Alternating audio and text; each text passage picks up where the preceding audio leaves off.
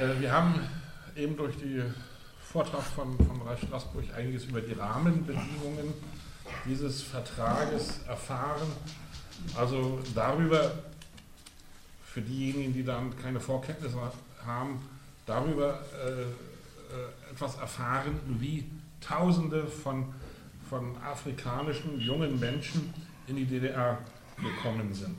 Es handelt sich, wenn man das also vergleichend betrachtet, um ein äh, unter, eines der größten interkontinentalen staatlich organisierte, äh, organisiertes Migrationsprojekt.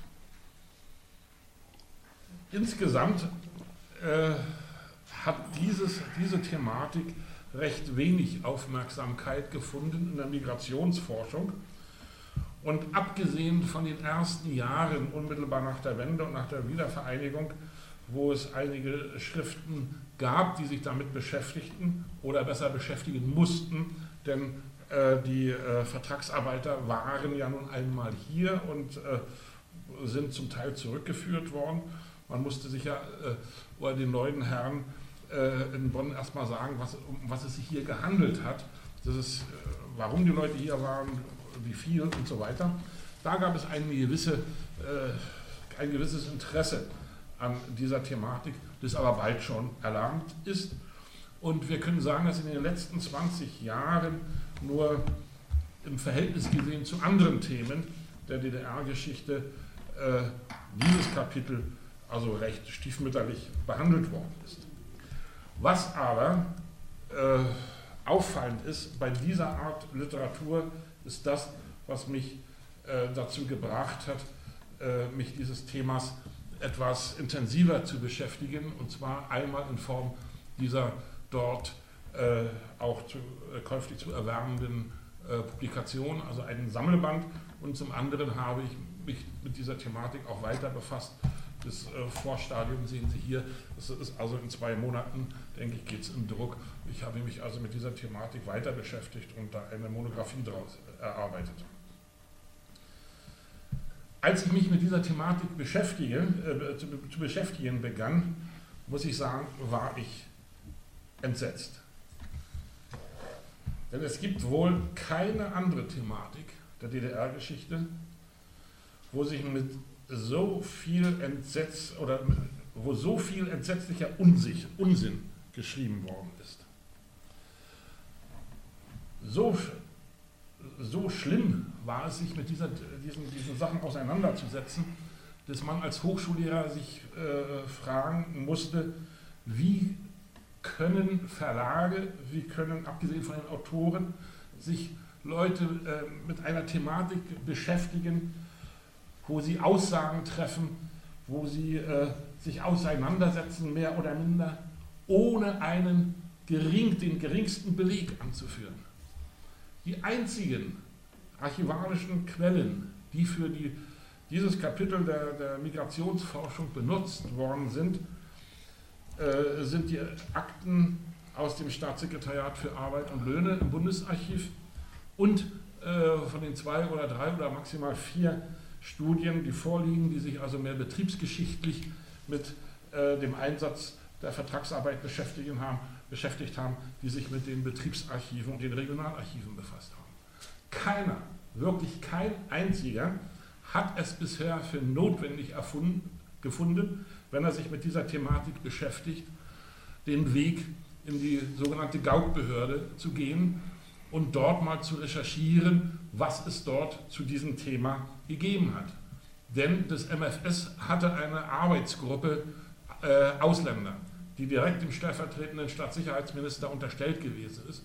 Und alles, was so im Lande passiert ist, äh, mit und um und wegen der Vertragsarbeiter, hat sich ja bei der Schreibwut der äh, Stasi-Leute irgendwo da niedergeschlagen.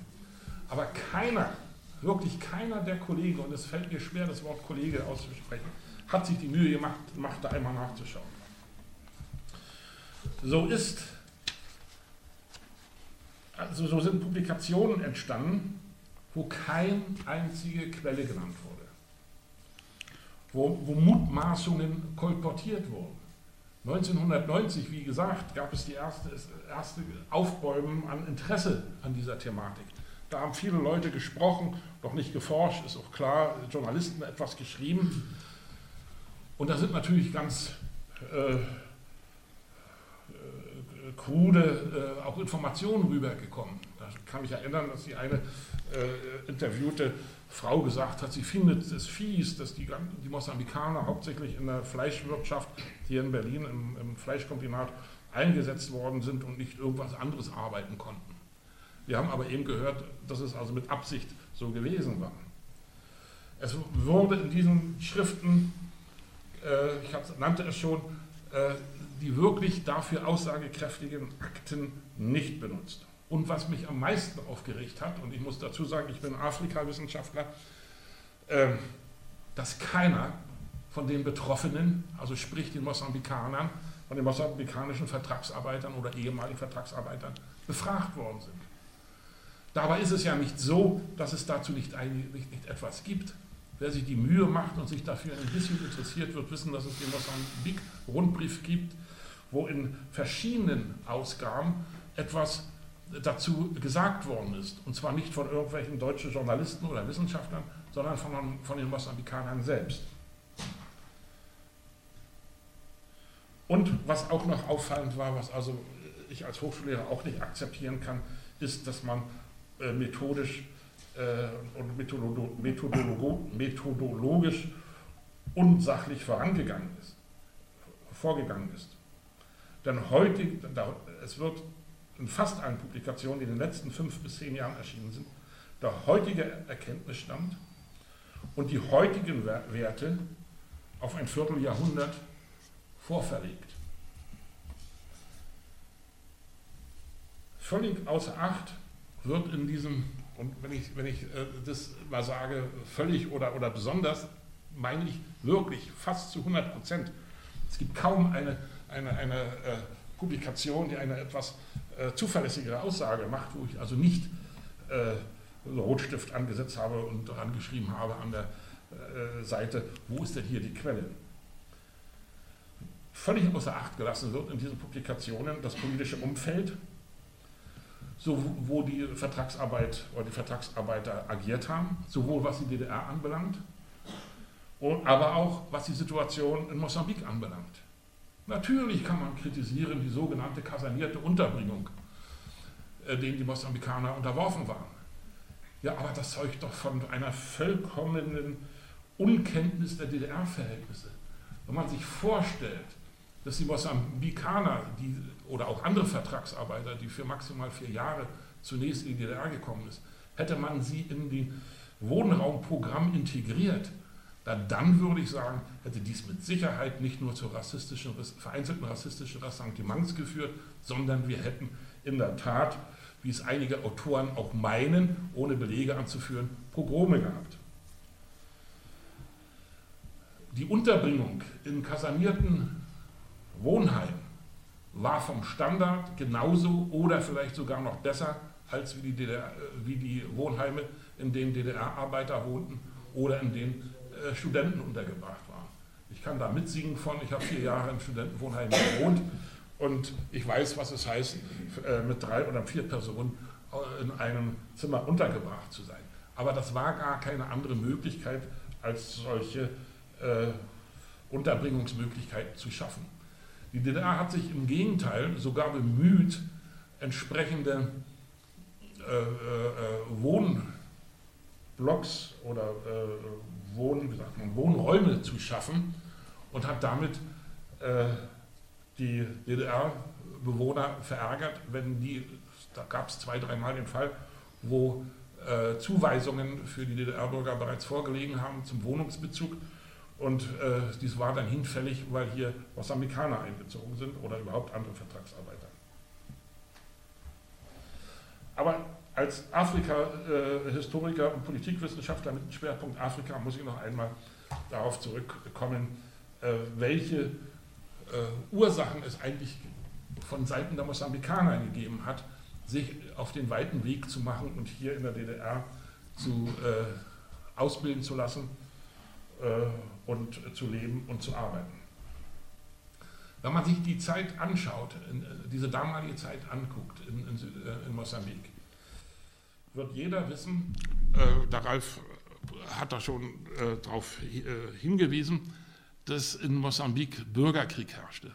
Mosambik war eines der ärmsten Länder äh, der Welt, war gerade vom portugiesischen äh, Kolonialismus befreit. Es gab eine Befreiungsbewegung, die Frelimo, die sich dann durchgesetzt hat, die, äh, wie wir gehört haben, äh, recht gute Kontakte zur DDR hatte. Und aus den Traditionen heraus sah sich die DDR, die DDR veranlasst, hier mit Mosambik von denen man auch recht schnell ja eine diplomatische Anerkennung bekommen konnte, denn das war ja einer der äh, wichtigsten Gründe auch der Aktivitäten in der äh, Außenpolitik, äh, diplomatische Anerkennung zu gewinnen. Äh, hier mit diesem Land zusammen gemeinsame Wirtschaftspläne, politische natürlich auch, äh, äh, zu eruieren und abzuschließen. Und so ist es eben gekommen, dass es die, den Plan gab, mit auf, gerade auf diesen Gebieten, die der Ralf Straßburg schon genannt hat, eine ganz neue Form von Entwicklungshilfeprojekten äh, zu initiieren.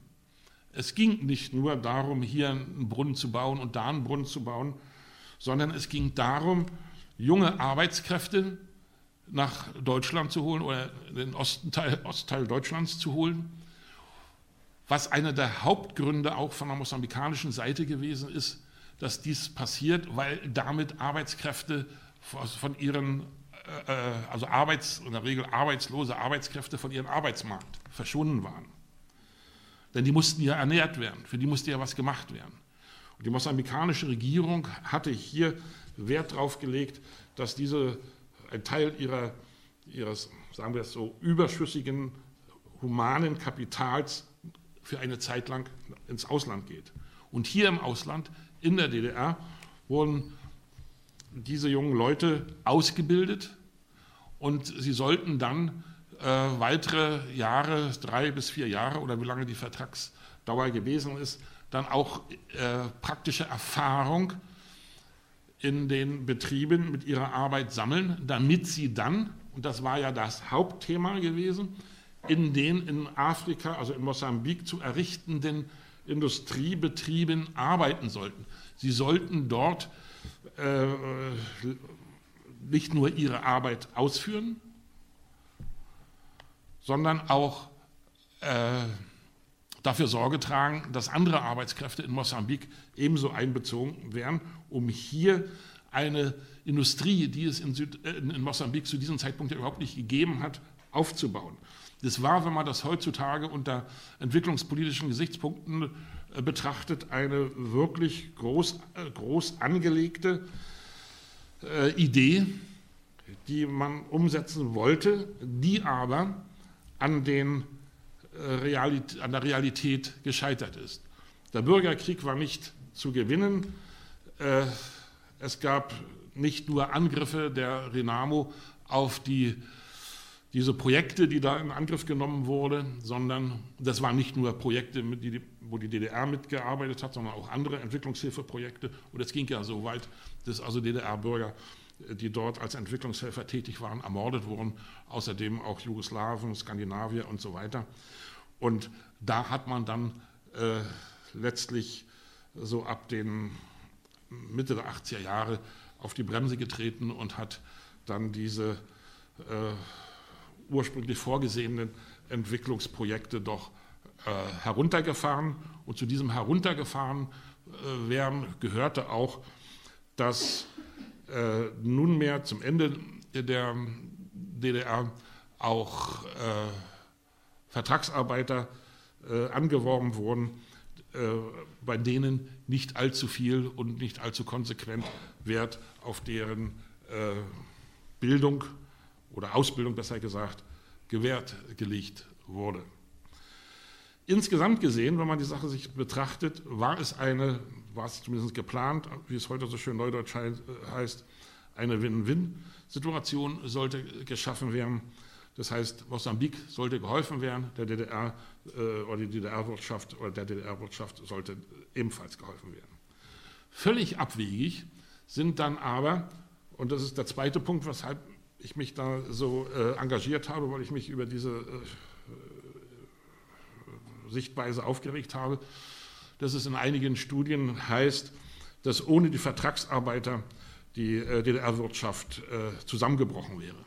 Da möge mir mal einer sagen, wie bei 0,01 Prozent der Arbeitskräfte in der DDR zu Beginn der 80er Jahre äh, eine Wirtschaft zusammenbrechen kann. Oder zum Ende der DDR waren es knapp 1 Prozent ausländischer Vertragsarbeiter, die in der DDR-Wirtschaft gearbeitet haben. Natürlich waren sie willkommen. Auch dann, wie gesagt, gerade in dieser zweiten Hälfte, als dieser Arbeitskräftemangel immer äh, äh, wichtiger wurde. Aber Fakt ist, sie war, waren ein wichtiges Potenzial, ein, ein wichtiger Punkt in der DDR-Wirtschaft, aber sie waren nicht der ausschlaggebende und ohne die Vertragsarbeiter wäre die DDR-Wirtschaft sicherlich auch nicht äh, äh, zusammengebrochen. Dann, was ich besonders fies finde, ist, dass der DDR vorgeworfen wird, in ihren Verhandlungen mit Mosambik oder überhaupt auch mit den anderen Staaten aus der dritten Welt würde die koloniale Rückständigkeit ihrer Vertragspartner ausgenutzt werden oder wurden ausgenutzt. Ähm, das ist nun, äh, wie gesagt, völlig abwegig, weil äh, eindeutig die DDR mehr investiert hat in die Vertragsarbeit, als sie letztendlich herausbekommen hat. Es gab in Wendezeiten entsprechende Untersuchungen, äh, welche Vertragsarbeiter, es waren ja wie schon gesagt auch Polen, äh, Ungarn, äh, Mosambik, außer den Mosambikanern, auch aus Afrika noch Angolaner, zwar nicht so viel, aber die größte Gruppe waren Vietnamesen, Mongolen, Chinesen zum Schluss in der DDR. Und da hat man dann Effektivitätsberechnungen gemacht und da ist herausgekommen, dass also ein Mosambik, für eine mosambikanische Arbeitskraft etwa in dem Ergebnis 80 Prozent herausgekommen sind von dem, was ein ähm, DDR-Arbeiter in den Betrieben hätte erwirtschaften können. Dazu zählen dann eben die billigen Unterkünfte, die Ausbildung und so weiter. In dem schon von mir, nein, habe ich heute noch nicht erwähnt, in, in diesem Sammelband habe ich mich in einem Kapitel auseinandergesetzt mit einer Kollegin, die einen Aufsatz über die äh, algerischen Vertragsarbeiter geschrieben hat. Und in diesem äh, Sammelband, den diese Frau geschrieben hat oder herausgegeben hat, wird also behauptet, dass es in der DDR äh, auf offener Straße Rassismus gegeben hat. Es gab Pogrome, es sollen in Rostock gar, ich glaube, sie schrieb neun Algerier auf offener Straße äh, äh, unter Beifall der äh, Unbeteiligten ermordet worden sein. Als, führt natürlich keinen Beleg an, als Beleg wird angeführt, von ihr lediglich ein Gespräch mit einem Taxifahrer.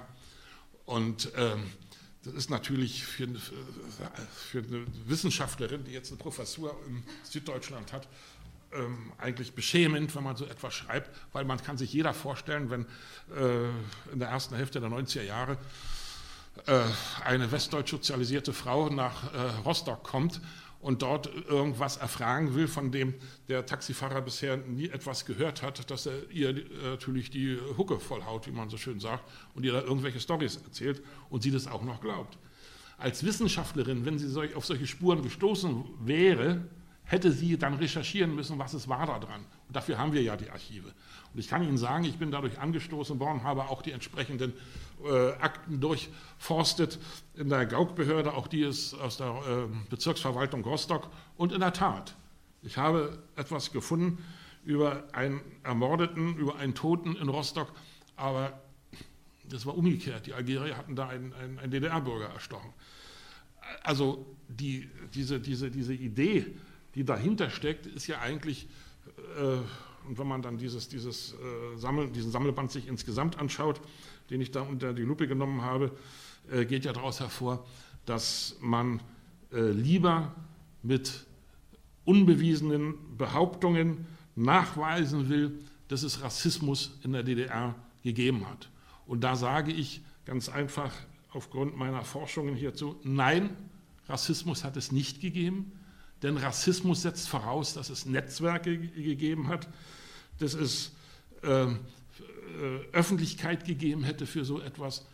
Und mir kann keiner bisher nachweisen oder überhaupt nur sagen, dass äh, irgendwelche rassistischen Ansichten irgendwie äh, in irgendeiner Gegend äh, äh, befördert worden sind.